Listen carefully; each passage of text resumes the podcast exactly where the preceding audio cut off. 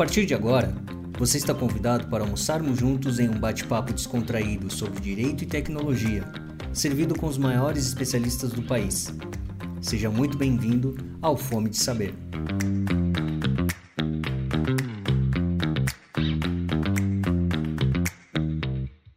Boa tarde ou bom dia, queridos espectadores, para mais um almoço aí uh, com nossos grandes convidados do dia. Né? Então, hoje a gente está trazendo aqui o Lucas Peixoto, que é especialista em marketing digital e, e consultor, estrategista de marketing jurídico, uh, atende vários escritórios, vários advogados, né? Está uh, sempre conectado aí com essas questões de, de, publicidade. E o Alan Vital, que é advogado digital também, uh, lá no Rio Grande do Norte, tem a sede do escritório, mora em Florianópolis, aqui sócio da DV Box também, né? Nosso uh, gestor de relacionamento com cliente. E a gente traz os dois, esses dois grandes convidados aqui para servir uh, nesse almoço com vocês. Novamente, né, a primeira vez que a gente repete o tema, mas para falar de novo do que está aí no, no, na pauta, que é a questão da publicidade, da nova OAB nacional, das mudanças que a advocacia vem vivendo e que ainda a gente vê que não percebeu o tamanho da transformação que foi para advogado, que foi para a advocacia o que a gente teve aí no mês passado, né, no mês de julho. Uma mudança extremamente relevante, uma grande vitória aí que o Alan vai falar, acompanhou todo esse processo desde lá do, da sementinha aqui na OB de Santa Catarina e algumas outras subseccionais de outros estados. Então, acho que a gente vai ter um, um conteúdo muito bom e compartilhar com vocês aí um cardápio bem recheado de, de temas críticos que agora desce com mais tranquilidade, né? Que a gente pode engolir com mais leveza e com mais suavidade esse, esses, esses temas. Então, como é de praxe, né? O, já que o Alan é da casa, eu vou sugerir que a gente comece com o Lucas aí respondendo já a primeira pergunta que vou passar para vocês. Lucas, com as novas regras da OAB Nacional, o que ainda não é permitido para advogado? Vamos começar pela parte mais direta, assim. Vamos lá, pessoal. É, muito boa tarde, obrigado aí, Edu, Alan, pelo convite, tá? o pessoal do Box aí. É uma satisfação muito grande estar com vocês aqui discutindo um tema que está em voga, né, para todo o Brasil aí. Eu acho que é inerente, é importante para todos os advogados estarem bem atentos, porque isso aqui influencia muito na prática do dia a dia de todo mundo em si. É, essa pergunta, ela, ao mesmo tempo que ela, ela é um pouco, ela é muito importante, ela é um pouco genérica também, porque eu acho que a gente tem que se prender um pouco nessa pergunta específica que você me trouxe, a letra da legislação, do que trouxe o provimento agora em si. Porque antes o balizador era muito assim, o código já traz um balizador muito grande, que é o seguinte, gente, não faz chamada para ação, não mercantiliza, nunca comercializa, então gere valor, né? O que, que era permitido? O marketing de conteúdo, sempre foi permitido isso. A publicidade informativa, né? A geração de conteúdo informativo em si. Então, nada mais é, nada menos é do que esse novo provimento, na verdade, uma clareza na comunicação para as pessoas, para elas entenderem de fato o que, inclusive, já estava permitido. Então, eu, eu brinco assim, ah, é bacana, né? Trouxe um novo, um novo código, um novo provimento em si, mas parece que esse provimento, ele, ele inovou em questões em si. Olha, eu senti que sim, eu senti que não, só que como a gente tem pessoas na instituição, né? E aqui eu não tenho eu não tenho costa quente com ninguém, então, tipo, eu falo o que precisa falar mesmo, é basicamente assim, você tem muita perseguição política, você tem muita má interpretação do que é colocado, do que se pode em si, e esse provimento, ele balizou a interpretação. Gente, é isso aqui e pronto, acabou. Sabe o que vai acontecer agora? Novas interpretações, é igual a legislação quando muda. Então, tipo, é, parece que vou começar a procurar novas coisas para poder começar a implicar em si. Então, ao mesmo tempo que se andou bastante muita coisa, ainda a gente tem muito termo genérico, querendo ou não. Avançou? Avançou, mas tem muito termo genérico em si.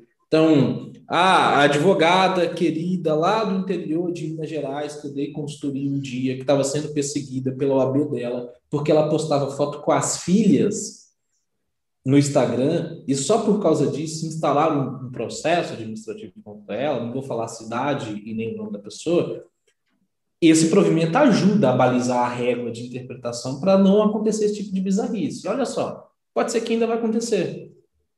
Só que gera uma segurança maior para o advogado falar assim: tá no provimento que eu posso fazer isso aqui. O artigo primeiro ali ele fala do marketing jurídico, né? Então admite-se publicidade de conteúdos jurídicos, a identificação do profissional com qualificação, enfim, ele traz ali é permitido fazer o conteúdo sem pedir nada em troca, gerando valor, aquela coisa toda. Então, antes não se tinha muito, muita clareza. E pode, não pode, não sei o quê. A gente que é da área, que é do meio, que é consultor, a gente fala, pode. Ah, mas se o AB entrar com processo, alguém denunciar, vai na fé, meu irmão. Fica tranquilo que nada vai acontecer. Do TED não passa, literalmente. Chegou lá, vai ter gente, ou espera-se que tenha, mais instruída para poder definir aquilo ali. E como é recorrente ter julgados das mesmas pautas, aquela coisa toda, eles começam a. Algumas seccionais elas são mais instruídas, elas têm ali os próprios pareceres dela, as próprias portarias dela para servir de balização, né? até que enquanto não tinha um provimento mais regulador nesse sentido. Então, normalmente era arquivado. Eu acho que tá, olha, tá, eu nunca vi um processo, pode ser que tenha alguma bizarrice assim, de alguém que foi condenado por fazer algo que era permitido aqui. De alguém que é processado, a gente tem aos montes, porque eles não sabem o que fazem, fazem normalmente. Principalmente em nível de subseção, que a instrução é menor ainda. Gente, é uma instituição política. E eu já vou encerrar minha fala aqui dessa primeira. É uma instituição política. Eu já fiz eleições de várias e várias chapas nos últimos anos em si. E já fui consultor de seccional, de chapa, etc. No fim do dia é, ah, você influencia muita gente, né? Quer ser conselheiro? Ah, eu não estou falando nenhuma novidade aqui para ninguém, tá? Então, a, a, mesma sujeira que existe na política nacional, é, ela existe em qualquer outra instituição. Então, só que, ah, eu abaixo o OAB. Não, a OAB está aí, está na Constituição, está tá aí para representar o público. O que estraga são alguns maus elementos, como qualquer outra instituição. Só que eu não posso manchar a instituição por causa de alguns maus elementos. Que decidiram alguma coisa errada, que tomaram alguma atitude errada, que falou que não deveria. Não posso. Não posso. É igual eu falar que tudo que o Bolsonaro fala representa o Brasil. Não representa. Pode ser que sim, pode ser que não. Mas o Brasil não é uma, uma materialização do que é o governo político atual, do que foi o anterior. Do mesmo jeito que as pessoas que estão no poder no momento agora, e agora a gente está encerrando um triênio, começando um novo, né, época de eleição em si, elas representam, foi ele, foram eleitos, aquela coisa toda. Surge até um movimento agora por diretas já, né, na presidência do Nacional. É, mas tem que ter um limite, tem que ter regra para como isso tudo vai ser feito, como deve ser feito em si. E tem gente que está falhando o tempo todo. Então, é uma instituição muito grande. Então, pense que, sei lá quantas, quantas subseções a gente tem, né? Mas é, talvez eu pegue esse número atualizado depois. Mas a gente tem mais de 8 mil municípios no Brasil. Não é todo município que tem subseção, obviamente. Mas vamos supor que seja um quarto disso, tá? Então, são 2 mil subseções, 3 mil subseções. Cada um tem um presidente, tem um tesoureiro, tem a secretária, tem não sei o quê, tem, tem um grupo de conselheiros, tem então, tipo, não dá para esperar que todo mundo vai acertar. Vai ter o joio, sim. E tá tudo bem. Aí cabe a gente estar tá aqui, batendo em cima, ajudando, instruindo. Então, eu adoro dar palestra na OAB. Eu adoro dar palestra na OAB. Que por, eu, eu não escondo as minhas críticas à instituição. Eu chego e falo, ó, vocês estão errando nisso, acho que deveria ser aqui, não sei o quê. Ah, mas é o AB, você não pode falar isso. Posso. É aqui que eu tenho que falar isso mesmo. Você me ouvir. Porque eu não devo nenhuma satisfação e não tem como você me perseguir politicamente ou coisa do tipo. Então, eu estou livre para poder falar mesmo que vocês precisam ouvir. E toda vez que eu ia em alguma seccional ou subseção, eu soltava o verbo, obviamente, no espaço devido ali, para aquelas pessoas. Ó, oh, gente, presta atenção nisso aqui. Porque o brasileiro, né, é comum, é cultura nossa, a gente precisa estar tá com a letra ali, né, da regra do que, que pode ser feito, só que aí começam as deturpações em cima disso. Ah, não, mas veja bem, ó, isso aqui também pode ser outra. Ah, não, mas... só que tem coisa que é bizarrice. E esse provimento ele eleva, ele eleva essas bizarrices que aconteciam. Pode ser que novos vão acontecer? Pode ser que sim. Pode ser que sim. Então, perseguição política, a, a má interpretação, normalmente era resolvido lá quando chegava no TED, se realmente o advogado tinha razão em relação àquilo ali. E aí eu estou trazendo pessoas mais instruídas para poder definir e decidir sobre aquilo. Beleza. Mas agora você ainda tem alguns termos genéricos aqui. E olha, eu acompanhei todas as sessões do, da votação do provimento detalhe por detalhe, assisti horas e horas ali de votação, ao vivo mesmo, ajudando. Gente, estava uma coisa assim, ah, sei lá, é, estado tal, hora do voto do artigo tal, tá aprovado? Não, ah, com ressalva, sem ressalva. Ah, pera aí que o grupão do WhatsApp da seccional ainda não mandou o voto, o que, que eles estão decidindo. Então, assim, é uma, é uma representação do que cada estado entendia em relação à redação da relatora Sandra, que através do grupo de trabalho, ela, a Gleide, fizeram um ótimo, excelente trabalho em si, né? É, deixa eu só voltar o meu foco aqui. Mas basicamente, mas basicamente, é, na hora de decidir em si, eu não vi um comprometimento dos conselheiros, da maioria deles, pelo menos, pode ser que um outro, em determinadas situações, com a causa. Não vi todos com, com, esse, com esse comprometimento, comprometimento e com, usando o tema aqui, fome de saber, né, em relação àquela temática que é tão importante. Tinha uma galera ali que era âncora da inovação. E eu, na minha agenda, as pautas mais polêmicas, igual anúncio, etc., eu anotava estado por estado, quem votou contra, quem votou a favor, etc. Assim, um dia eu vou cobrar. Um dia eu vou falar, ah, mas seu estado votou tal coisa. Você está falando isso aí, mas tipo, ele votou tal coisa.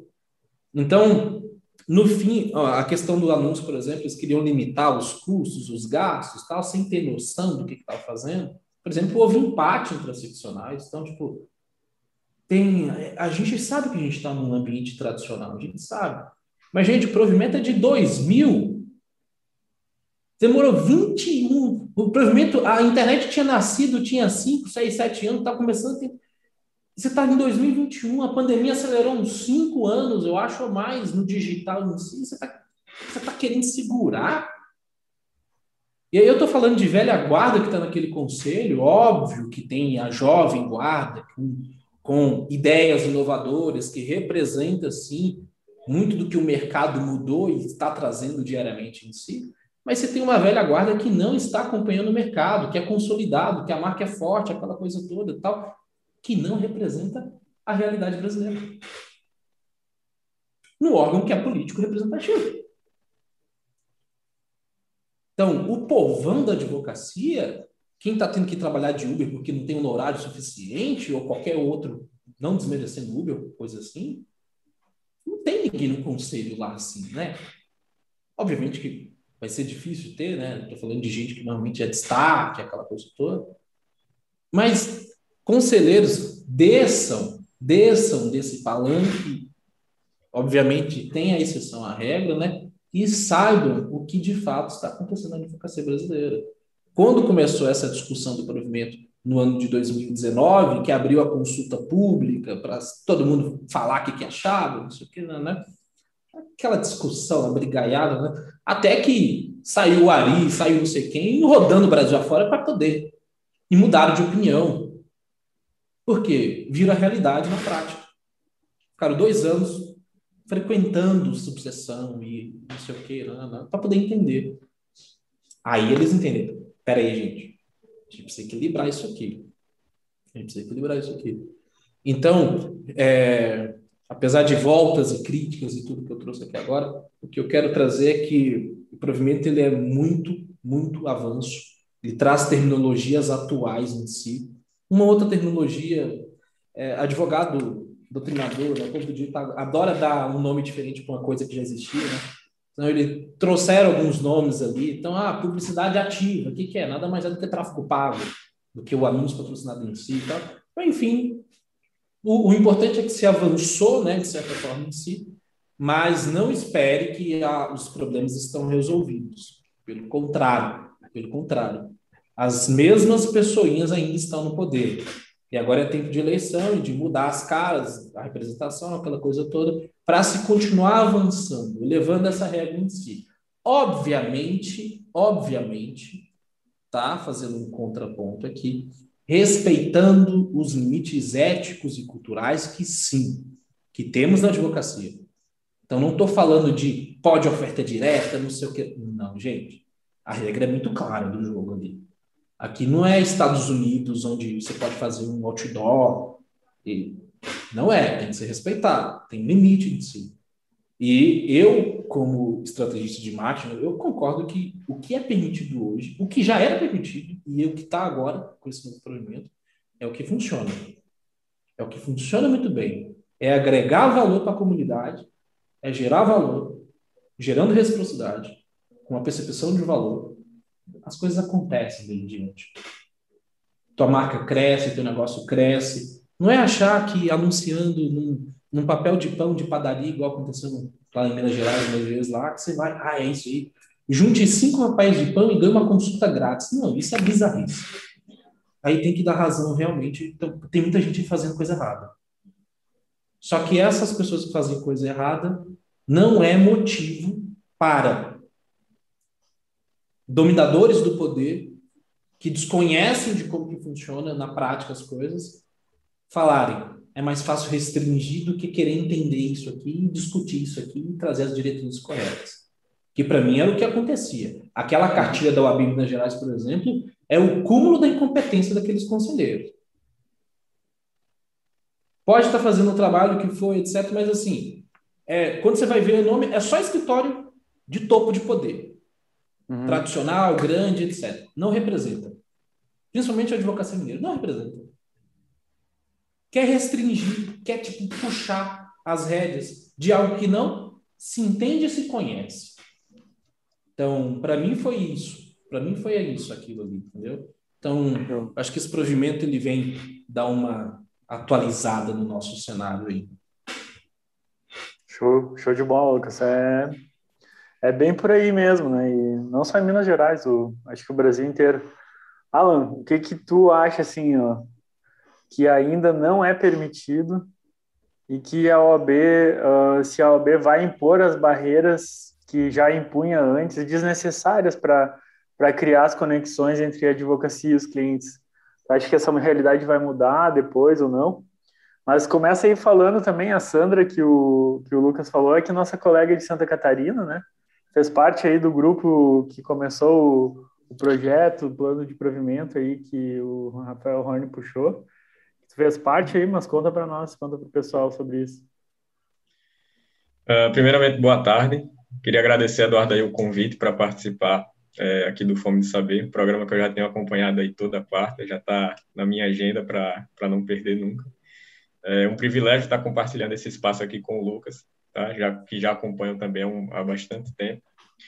E sobre essas mudanças, Edu, o que eu vejo é o seguinte: é, elas eram necessárias, de fato. É muito bom que tenham acontecido agora, apesar de que o melhor momento foi ok o momento que isso aconteceu, mas o melhor momento teria sido há uns quatro, cinco anos atrás, pelo menos, né? Mas é aquela coisa antes tarde do que nunca. E o provimento ele realmente traz esse balizador, como o Lucas falou, de subir esse patamar. Né? Então, quais eram as dúvidas, como o que que eu posso, o que que eu não posso? Então, o provimento ele traz, a ideia do provimento é justamente trazer uma uniformização de entendimentos. Né? Então, questão de impulsionamento, ah, eu posso impulsionar antigamente. O Tribunal de São Paulo, de Ética de São Paulo, permitia. Brasília não permitia. Mas se eu impulsionar daqui de Santa Catarina e impulsionar um conteúdo em São Paulo e atingir uma pessoa de Brasília, e aí? O que, que acontece? Né? Então, essa insegurança jurídica né, era algo que, que prejudicava bastante a atuação dos advogados, principalmente por nós sermos uma profissão que busca segurança jurídica na nossa atuação, no nosso dia a dia, no nosso trabalho. Né? Então, ter essa, essa uniformização, ou pelo menos a ideia de uniformização dos entendimentos, ela vem muito para valorizar, não só para ajudar o advogado no dia, dia, no dia a dia, mas também para valorizar a nossa profissão. Né? Afinal, nós vamos saber o que, que pode e o que, que não pode. E sobre a questão das condutas vedadas, é muito. Eu olhei uma, uma das. Acompanhei a própria Sandra Krieger falando agora recentemente, é, após a publicação do provimento, falando que em São Paulo, Tribunal de Ética de São Paulo, mais de 70% das, das demandas que surgem é justamente por essa falta de entendimento. Ah, o que, que eu posso? Pode ou não pode? Né? Qual a consequência disso? Qual a forma de se fazer? Então, a gente percebe que o, essa barreira, por exemplo, que aconteceu aí no, no Conselho Federal, essa discussão. Ah, tem conselheiros que são a favor, ah, voto parcial, não, não era unanimidade. Isso surge não só dos conselheiros tradicionais dos, das maiores bancas. Isso também surge, por um lado, da própria jovem advocacia, que também, que até me admirou bastante, mas também foi muito resistente à aprovação desse provimento. E disso a gente tira a conclusão que, assim, não basta somente dizer que seriam escritórios acostumados à advocacia tradicional, por ser a advocacia tradicional de fato, né? mas também a própria busca por conhecimento e atualização. Então, perceba que uma das barreiras que impedem ou que impõem medo a você ter uma atuação digital não necessariamente é, você, é o apego ao tradicional, mas o desconhecimento, né? saber como lidar nesse mundo, nesse meio, como se portar. Então, isso é uma coisa que acontece não só com os advogados mais antigos, né, por já estarem acostumados com o modelo de advocacia e ter sempre aquela resistência à mudança que, que é normal e natural de qualquer, de qualquer mudança na nossa vida, mas também da jovem advocacia que chega sem o preparo necessário para essa nova realidade. Né? Então, só o provimento ele não será necessário essa atualização do provimento, ela não vai ser suficiente para resolver todos os problemas, mas é uma forma de dar indicativos do que, que é permitido, do que, que não é, e que os, as grandes bancas se atualizem dentro dessa nova realidade, e que também a OAB também dê espaço e oportunidade para que os jovens advogados também possam é, se inserir nesse mercado né, já de uma forma atualizada. Então, muito se debatia nesses debates né, do, sobre o provimento, cheguei a acompanhar alguns, e muito se debatia, ah, mas querem mudar a advocacia. E a ideia do provimento nunca foi de mudar a advocacia. Né? Eu até dava o exemplo, no, tive a oportunidade de, de palestrar num evento do César, com as maiores bancas da região sul e sudeste, e eu comentei o seguinte, que a ideia do provimento não é mudar a advocacia, né? mas apenas atualizar a advocacia, trazer ela para uma nova realidade já imposta, não que estava sendo que estava querendo ser imposta, né? Ela já existia. Então, a própria Constituição Federal ela é, de, ela é de 1988 e existem hoje mais de 100 emendas à Constituição. E essas emendas não mudaram a, a, os princípios basilares da Constituição. Então, o provimento ele vem para atualizar a advocacia, mas mantendo os nossos pilares de função social, não incentivo ao litígio, a não mercantilização, né? Tudo isso se manteve, né? Existia também uma grande discussão sobre trazer um modelo que, que é como se chama, é o modelo americano de advocacia, de publicidade, e que também não foi isso o, o intuito, mas como falei, tão somente atualizar para uma realidade que já existia, né? E essa realidade, justamente o provimento, como o próprio Lucas mencionou, do ano 2000, ele já não tratava da realidade atual. Né? Muita coisa já defasada, muitos termos já nem, nem mais utilizados, e que, na verdade, é, muito se fala de inclusão digital em todas as profissões, e a falta de uma atualização da advocacia sobre esses temas, na verdade, estavam fazendo uma exclusão digital dos advogados. Né? Então, a gente percebe, percebe que justamente pelos advogados terem receio ou não ter uma, digamos assim, uma autorização expressa, como agora o provimento traz, é, da autorização do advogado, né, a permissão do advogado no meio digital, isso acabou criando muitas lacunas em meio digital que começaram a ser preenchidas pelo que o pessoal chama dessas illegal tax, né? Empresas de captação de, de indenização totalmente fora da, da, do contexto da advocacia e que estavam lá justamente porque os advogados não podiam, né? Então, essa atualização do provimento, ela, como eu falei, veio em boa hora, mas o melhor momento ainda teria sido uns quatro, cinco anos atrás. Verdade, verdade, Uh, até só pegando o gancho no que tu falou, queria uma vez a gente conversando, tu citou que defendia que a OB Nacional uh, financiasse os consultores de gestão e os consultores de, de marketing para ensinar para jovens advogados, para quem precisasse, uh, de uma forma até subsidiada, né, uh, sobre marketing jurídico, sobre gestão, né, sobre como organizar um escritório e não deixar só assim a Deus dará, né, sem que a gente tenha recebido essa educação na faculdade. Tu chegou a comentar isso com mais alguém dentro da B? Isso tu acha que faz sentido andar ou como é que tá? É, sem dúvida é algo extremamente pertinente e necessário, né? É, tanto que quando se iniciou a discussão sobre a atualização do provimento, a primeira a coisa que ficou pronta antes do provimento, com mais de um ano de antecedência, foi justamente um canal de denúncias, né? Ou seja, então, ou seja, já veio direto para bater e não para ensinar ainda, né? Então, é algo que é realmente necessário para toda advocacia que tem interesse de, de, de, de se atualizar a sua forma de, de advocacia, de prospecção de clientes, de atuação, de se mostrar para o ao mercado. Agora, essa parte educacional é algo que vem né, não só da OAB, mas das próprias universidades que como todos já sabem, ela, ela tem um, uma grade ali defasada, ela não prepara como deveria para que o bacharel em direito exerça a advocacia.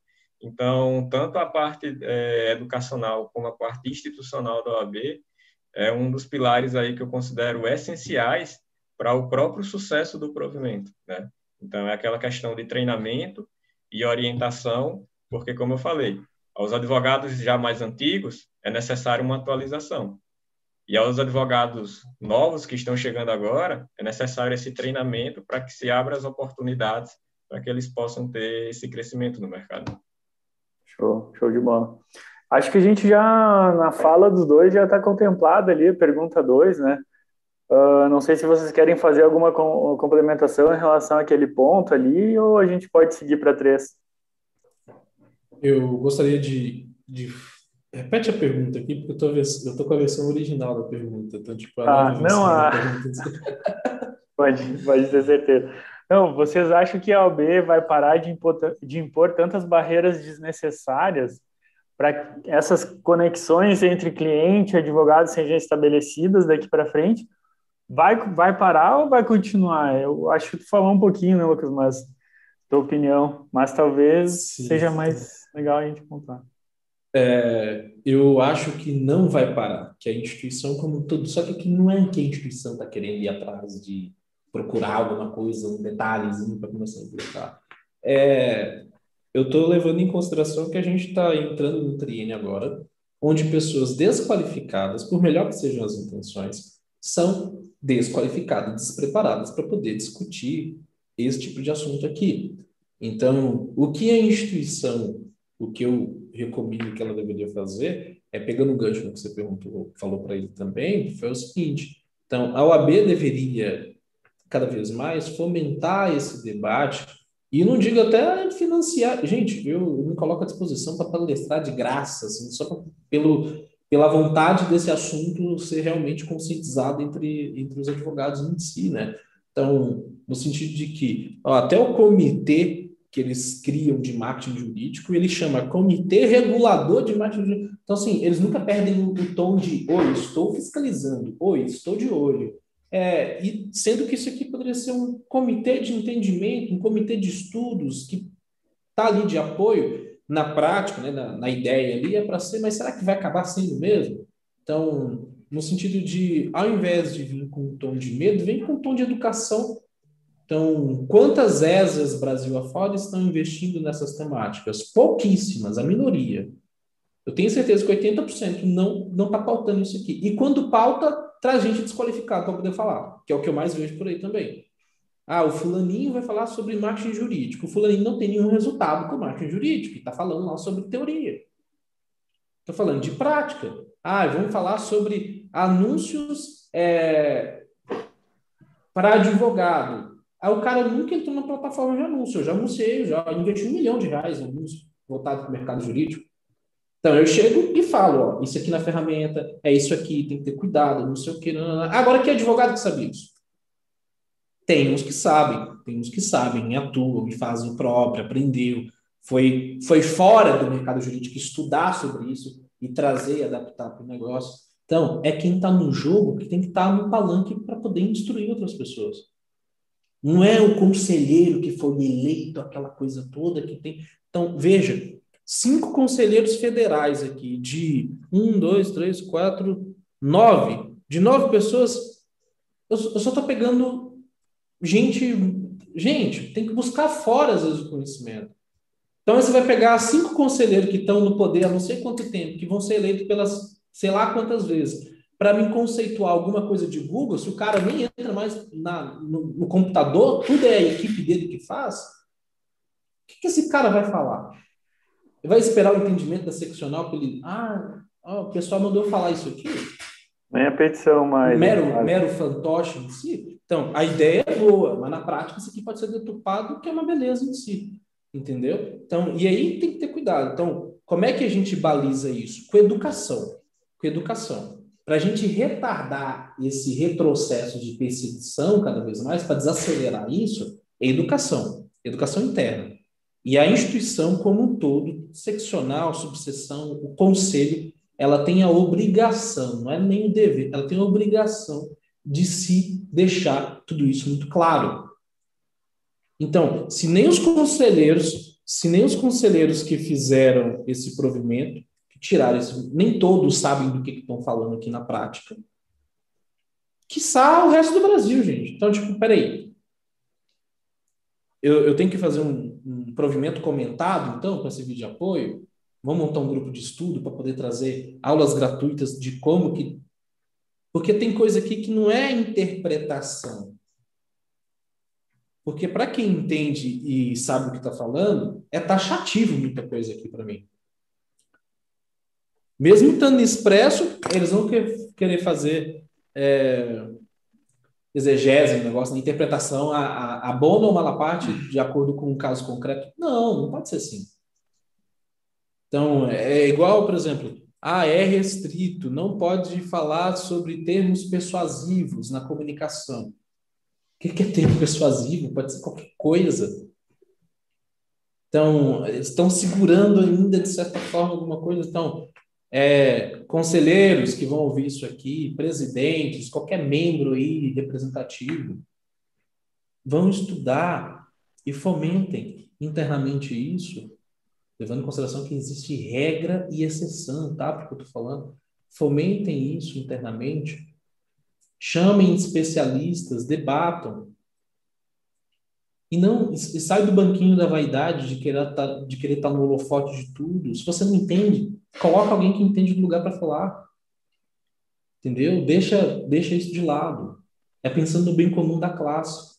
Não é pensando na tua própria imagem, entendeu? Tem que é, é isso que a gente tem que levar. E eu estou batendo aqui na crítica em relação a isso, porque é isso. É uma instituição que ficou vaidosa, com pessoas vaidosas. A instituição ela tem tudo para ser melhor. Só que precisa que as pessoas mudem internamente. Então, vocês que estão aí concorrendo agora à chapa, vão participar de eleição, tenham isso em mente. Não se corrompam ao entrar. Tá? Não sirva aos seus próprios interesses. Represente a classe que te colocou dentro da instituição. E lute por ela, para ela ser melhor cada dia. Entendeu? Então, isso, essa é a forma de cada vez mais desacelerar esse processo de perseguição, de péssimas interpretações, de falta de consciência. E veja que muitas vezes não é na maldade, é na ignorância mesmo. É falta de saber. É falta de saber mesmo sobre o que se está sendo discutido, sobre, sobre o que está sendo operado. Então, estou cansado de ver conselheiro lá na sexta-feira, na reunião do pleno, do ordinário, não sei de quê, blá, blá, blá, blá, enquanto o negócio está rolando, está mexendo no celular, está fazendo isso aqui. Isso é o que mais tem. Do mesmo jeito que na Câmara dos Deputados do Senado acontece, dentro da instituição nossa também. Então, acho verdade. que é mais sobre isso em si. Verdade, verdade. Fala aí, Alan. O que, que tu acha disso? Aí, Qual a tua expectativa? Complementando, né? É justamente isso, assim. A, essa questão do criação do comitê regulador, isso será bom ou ruim para a advocacia, né? Isso vai depender das pessoas que estiverem lá, né? A ideia é boa desde que hajam pessoas capacitadas e que entendam do assunto para poder opinar e dar, darem pareceres é, com conhecimento, né? Então, como o próprio Lucas mencionou, ah, na discussão do Conselho Federal, ah, é, o voto não era não era major, não era entendimento majoritário, né? Houve divergência em várias seccionais. Por que que isso acontece? Né? Simplesmente porque eu não gostei da proposta ou porque eu entendo, com base em conhecimento técnico, eu entendo que isso é bom ou ruim, né? Então, o comitê regulador é interessante a ideia quando se fala, como eu falei no início, de uniformizar os entendimentos, né? Então, ah, mesmo com o provimento novo, estão surgindo novos, novas interpretações. Região norte do país entende do jeito, região sul entende de outra. Tá, mas na uniformização, como que vai ficar baseado em que essa decisão será tomada? Né? Então, acho que o grande ponto é esse aí. E até trazendo uma analogia, aproveitando que estamos aí em época de Olimpíada, né? De nada adianta você ter um time de futebol e colocar um técnico de natação para gerenciar aquele time. Né? Então, é justamente onde traz aí a especialização e o conhecimento, porque senão de nada vai adiantar. Eu posso ser muito bom, ter um escritório já tradicional, grande no país, já, já com, com toda aquela cartela de clientes lá, já bem conhecido, mas eu entendo da gestão do, desse escritório tradicional. Então, como que eu vou dizer se novas metodologias, novos meios de gestão, de apresentação do escritório, é, trazendo para o lado tecnológico e digital, por como que eu vou saber se isso é bom ou ruim se eu não conheço. Né? Então, é interessante que se tenha, desde que com pessoas qualificadas e com conhecimento. Legal, legal. O André Coelho pediu aqui no chat e já vai ser contemplado pela nossa terceira pergunta, que é quando a gente vai falar sobre as tendências agora, né? O futuro da advocacia, do, da publicidade, do marketing ativo e passivo, tudo que a gente pode agora expressamente. Uh, ah, para vocês dois, o que, que é que vai acontecer daqui para frente? Quais são as novas tendências que os advogados, que os escritórios vão devem seguir para conseguir alcançar uma advocacia de sucesso, que tenha resultados, que tenha crescimento ao longo do tempo? Lucas? Pode, pode falar, Vital. Se quiser falar primeiro, pode. Não, pode ficar à vontade. Já seguindo a sequência aqui. É, eu sou, eu sou a, a corrente tradicional e conservadora do marketing jurídico. Né? Eu sempre brinco. Tá? os TikTokers são os libertários. Eles querem, mas nada contra. E, enfim, brincadeiras à parte em si. Eu, eu gosto dessa pergunta porque essa pergunta para mim não tem nada de novo não tem nada de tendência, independente de provimento ou não. Então, o que eu vou responder aqui agora é o que eu responderia no provimento antigo do mesmo jeito. Então, qual que é a tendência? A tendência é você saber quem você é, o que você faz, para quem faz e como faz.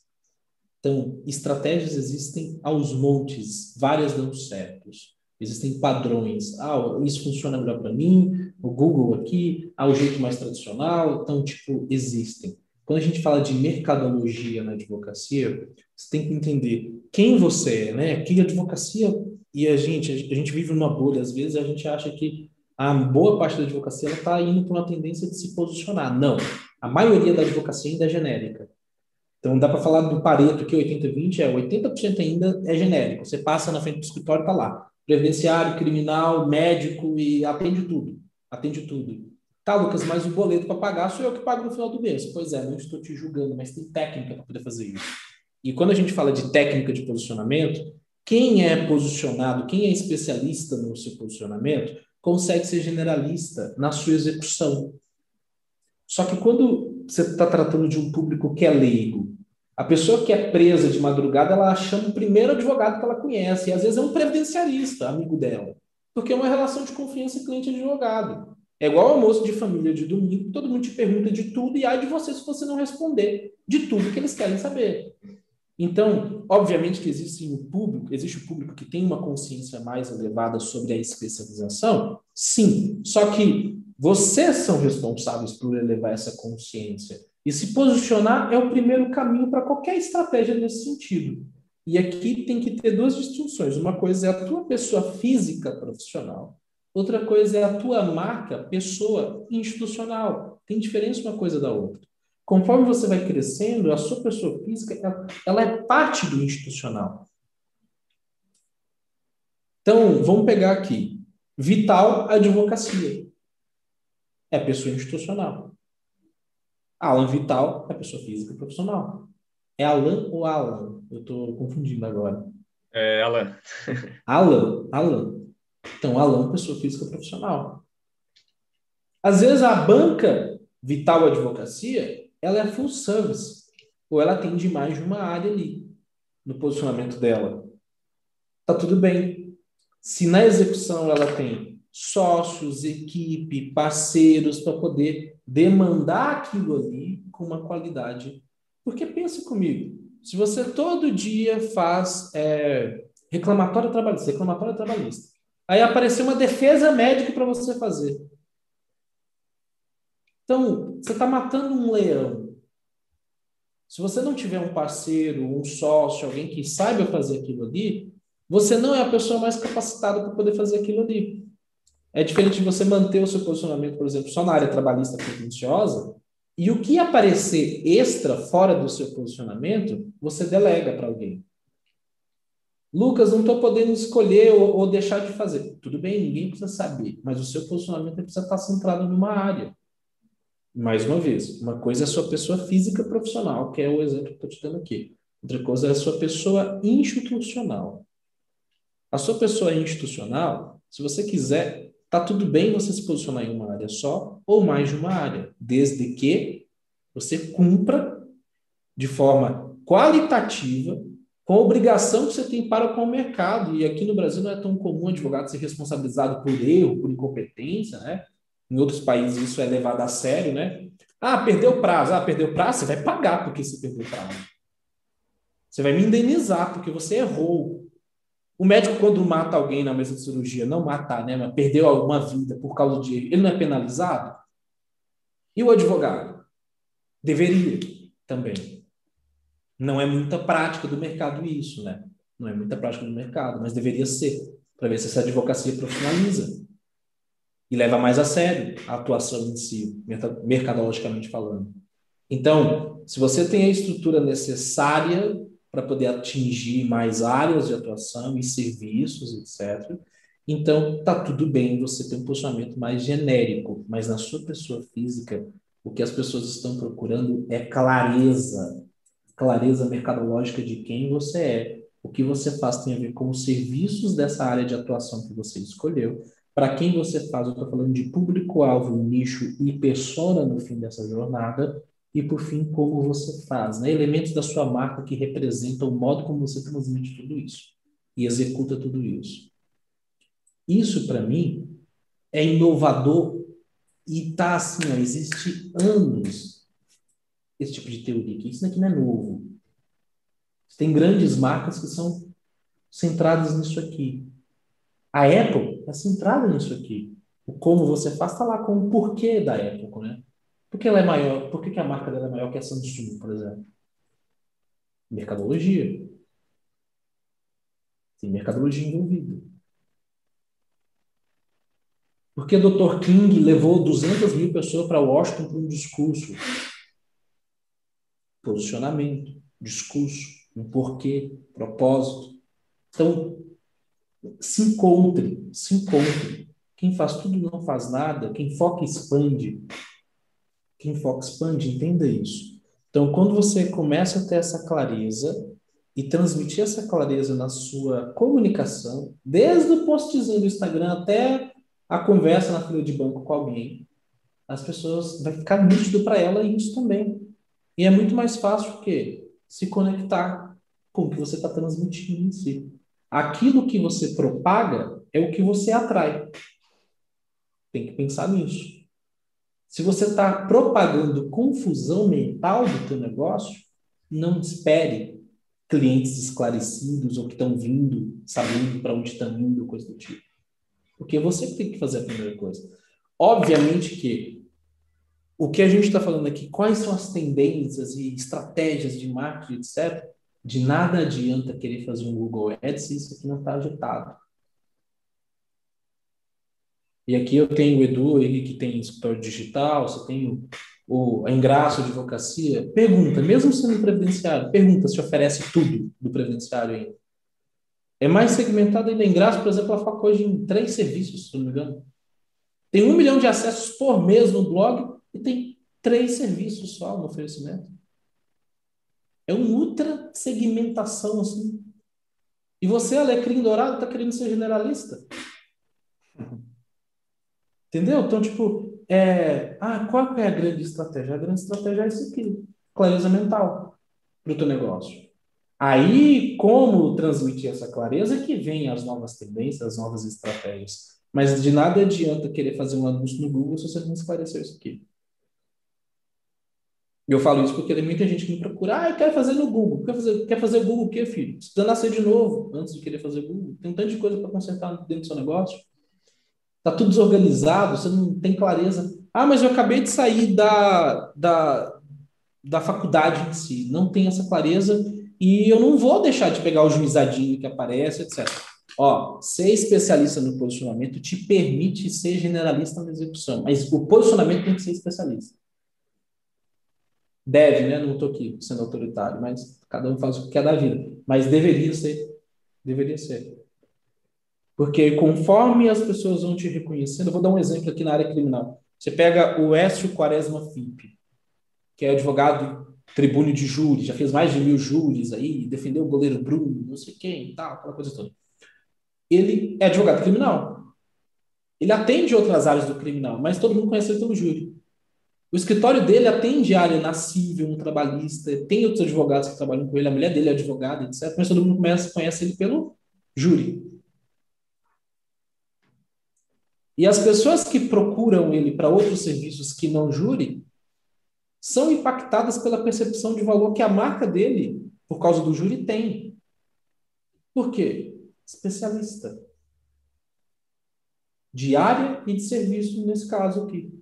Quer dizer que você tem que ser especialista de serviço também? Não, é uma é um com o tempo você vai criando isso. Por quê? Qualquer crescimento necessita no futuro de gestão para poder se crescer delegação tal, é o momento que, desde o seu início, você vai ter que pensar sua advocacia como empresa. Os conceitos básicos da administração, elas, eles devem entrar aqui na advocacia. E vai chegar o um momento, ou você vai ser aquele super técnico do escritório e está tudo bem, ou você vai ser um empresário. Indiretamente, com noções técnicas, obviamente, porque você cresceu naquilo. Ou você pode ser meio a meio, medíocre um pouquinho de cada coisa, tá? Mas pensa que se você crescer, se está precisando de equipe, etc., alguém vai ter que fazer a gestão do seu escritório para ele continuar crescendo. Senão ele vai empacar, vai empacar uma hora. A controladoria, vai tudo ficar bagunçado e tal. A DV Box está aí para poder ajudar nisso. Mas mesmo assim, estou falando de um software que traz facilitações de conceitos que você já deveria estar tá sabendo. Lucas não aprende isso na faculdade, mas aprende no mercado, vai estudar. Vai estudar, vai atrás disso. Porque é interessante, né? Lucas, sou super organizado na planilha do Excel. Beleza, contrata um software e, e executa tudo que você faz três vezes mais rápido. Mas que bom que você já está vindo educado para isso. Bacana. Agora, quando você vem com uma mente totalmente fechada para gestão, etc., não tem software no mundo que resolva.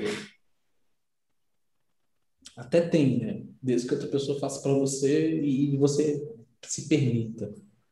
Entendeu? Então, dentro disso tudo, uma vez resolvido, falando de tendências, não sei como é que está o tempo, estou me empolgando aqui, é... o tráfego pago é uma tendência, sim, que está cada vez mais evoluindo.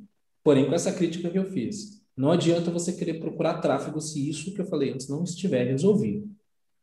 Não adianta. Você vai potencializar estratégia ruim. Se o teu negócio hoje está todo zoado, bagaçado, tá, pensa que você está potencializando a entrega disso no mercado. Tá, e o tráfego, que é a publicidade ativa que o nosso provimento traz aqui, que, que ela nada mais é, nada mais menos do que a, os anúncios, né, que você vê por aí e tal. Beleza. Quais são as diretrizes? Estar dentro da ética. Não pode fazer chamada para ação, não pode pôr botãozinho querendo saber mais. Dentro da ética em si. Beleza. Validou o entendimento, se tinha aquela discussão inteira de Google, pode, não pode, etc. Então, beleza. A lógica que a gente colocava é a mesma da, do presencial, né? Procuro, sou dono de uma padaria, procuro a melhor avenida mais movimentada da cidade para colocar padaria, porque lá tem um tráfego de pessoas, é a mesma lógica, tem um tráfego de dados, de consumo no digital em si.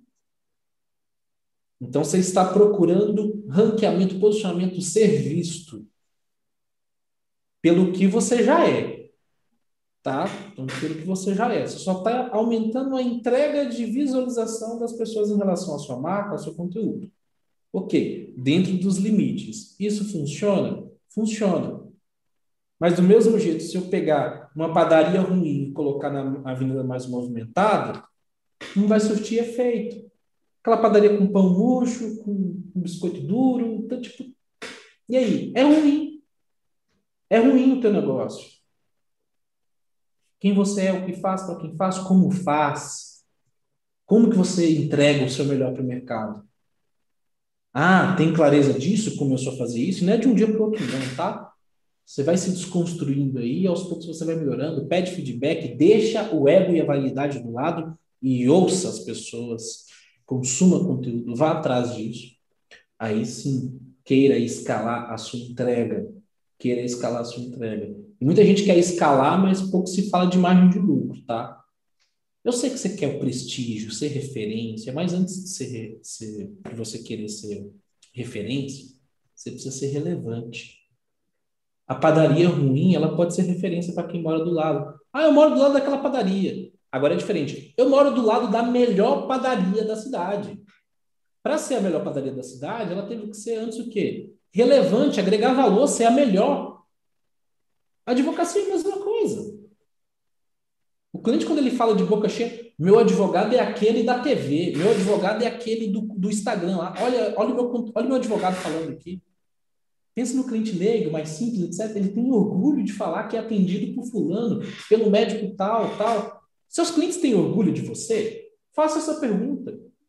Você é chato na sua comunicação? O que você tem de interessante? Você é relevante? Todo mundo é relevante num grau de intensidade aqui. Mas o quão relevante você é para então se tornar uma referência no negócio que você tem? Para mim, isso é tendência. Isso, para mim, é tendência. Verdade. Tem que organizar a casa, né? Os quatro P's do marketing, Sim. fazer o beabá, começar por porque, ali. É, porque o, é. o operacionalizar um conteúdo no Instagram, fazer um blog, etc., eu vou te falar que essa é a parte mais simples. Essa é a parte mais simples. Verdade. O mais difícil é arrumar isso antes. Verdade, verdade. Alan, e a questão do orgânico está dentro dessa tendência? O que mais tu acha tem feito sentido aí que tu pode compartilhar aí com os colegas que estão assistindo? Olha, a, a, qual seria o futuro da advocacia, né? Após provimento? É, eu acho que o provimento ele trouxe muitas questões relacionadas à publicidade, Google Ads, chatbot, é, software jurídico, gestão, tudo isso. Mas uma coisa que, como eu falei lá no início, né, ah, os pilares da profissão eles se mantêm. Então, é, vai ajudar se utilizar é, o software, se eu se utilizar um chatbot, se eu, utilizar, eu fizer Google Ads, se eu fizer impulsionamento, se eu produzir conteúdo, vai mas nada disso vai adiantar sem uma boa base de conhecimento da profissão. Né? Então, eu acho que esse ainda vai seguir sendo o grande diferencial. Né? Cada vez mais se fala muito da multidisciplinariedade das profissões, e isso é uma verdade inegável hoje no direito. Né? Então, só entender do direito não será suficiente, mas é a base. Agora, em complemento com, com ferramentas de tecnologia, esses serão os, os grandes alavancadores aí da, da, da, da sua profissão, de, da sua, do seu posicionamento no mercado. Né? Eu vejo que é, profissionais de finanças, advogados, muito se falar quem que é o bom profissional de finanças, quem que é o bom advogado, se falar ah, aquele advogado é bom porque ele tem uma intuição muito boa, ele entende muito de negociação. Só que isso são profissões que, na verdade, nós somos bons em quem? Reconhecer padrões. Né? Então, quem é o bom advogado de negociação? É o que identifica os padrões e consegue colocar tudo aquilo ali num documento. Né? E essa identificação de padrões, quando você pega agora utilizando as ferramentas tecnológicas, então você vai utilizar uma IA, vai utilizar um software, alguma coisa que vai lhe auxiliar nisso. Isso vai impulsionar a sua carreira, vai, vai, vai aperfeiçoar a qualidade do seu trabalho. Né? Então, o, o advogado que é, os advogados muito se fala que os advogados, a tecnologia, a IA vai substituir o advogado. Na minha opinião, eu acho que não mas fatalmente o advogado que não dominar as ferramentas de tecnologia, esse sim vai ficar fora do mercado. Né?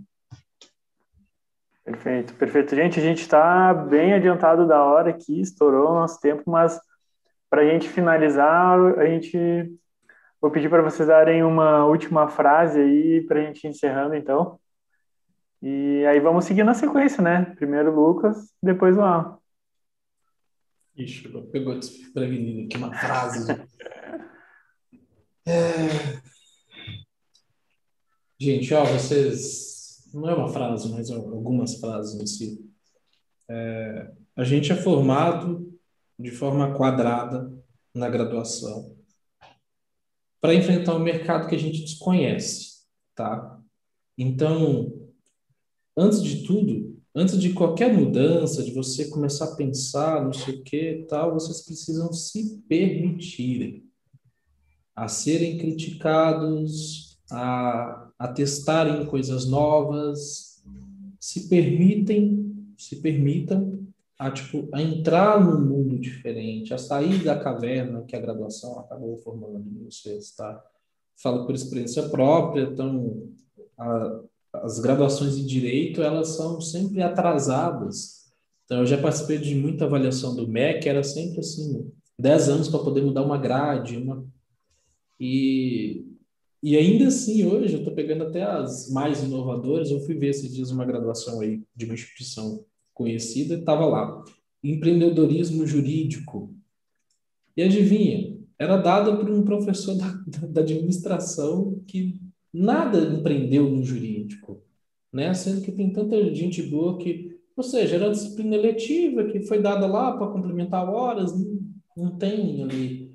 E o que a gente ouve do mercado, da prática, são historinhas que professores nossos normalmente contam, na versão deles, muitas vezes, nem sempre mostram o que foi a, a realidade deles em si, de um caminho para o sucesso que está conectado com as variáveis que ele passou, não com as variáveis do que você vai passar, do que o outro vai passar necessariamente. Então, é, busque referências para vocês. Acho que é um primeiro caminho, a gente modelar, a gente se comparar com, com algo que já está onde você normalmente quer chegar, né? pensando assim, e entender qual foi aquela trajetória para poder modelar para o teu próprio negócio em si. É uma forma gratuita, né? Você não precisa pagar nada para isso, é só acompanhar, consumir, é, ir atrás daquela pessoa, tentar fazer. E, tipo, para talvez você começar a ter iluminação ali de um caminho, né? De uma visão mais empreendedora, de mais sucesso para o negócio que você tem aí hoje. Então, eu acho que é um caminho interessante a, a se seguir em si. Show de bola, Lucas. Valeu. Alan, última frase aí para a gente ir para finalmente aqui encerrar a nossa live, que foi maravilhosa, foi sensacional. É uma frase, não, não sei, mas algo talvez para se pensar, né? Acho que o momento que, não só a advocacia, mas a sociedade como um todo, a gente está passando por um momento, digamos, ali lista de desilusão ali com a perda na fé de narrativas antigas e, a, e os modelos tradicionais que a gente conhece, né? e justamente o momento de aceitação de uma nova forma, de, de, novos conhecimentos, novas formas de interações. E eu acho que esse, esse é o que causa o maior medo da mudança. Né? Então, entender que a sociedade mudou, né? Independente, como eu falei de início, independente na advocacia, se for um escritório acostumado com o tradicional, ou um advogado novo que vem com uma educação ainda no modelo quadrado, né, como o Lucas mencionou, que precisa se inserir nessa, nesse meio todo, então acho que passa justamente por essa aceitação de uma nova realidade, né? E eu até tinha trazido, acompanhado lá os outros programas, do, é, você sempre pedia indicação de um livro, é, uhum. que é o, seria o 21 lições para o século 21. Eu acho que é um livro bem interessante justamente para quebrar essa ideia quadrada, centralizada, aquela rotina bem conhecida. Acho que é um livro bem interessante que eu li, gostei, que vai ampliar os pensamentos, os horizontes e as novas possibilidades aí de crescimento da nossa profissão. Show de bola, show de bola. Pessoal, foi muito bom o papo, gostei demais, deu uma clareza de como ver as coisas. Talvez até estava meio esperançoso demais aqui de que ia parar um pouco assim essas essas uh, questões de processo disciplinar contra os advogados por causa do marketing, mas a gente tem que ter coragem, tem que seguir relutante, forte, resiliente, porque as coisas estão mudando e já foram muito mais difíceis cinco, oito, dez anos atrás para quem já fazia esse marketing. Né? Então a gente está abrindo aí uh, uma, dando um novo passo, com certeza, melhorando, uh, indo para frente, evoluindo na nossa profissão. E espero que os nossos colegas aí que comecem ou que recém tenham começado a fazer sofram um pouco menos, pelo menos como eu sofri, né? Então eu espero que vocês uh, possam voltar aí numa próxima oportunidade. Tenho uh, que agradecer muito vocês por servirem esse, esse delicioso banquete de informação, de conhecimento aí para os nossos espectadores e convidar todo mundo que amanhã, na próxima, na próxima quarta-feira é dia do advogado, né?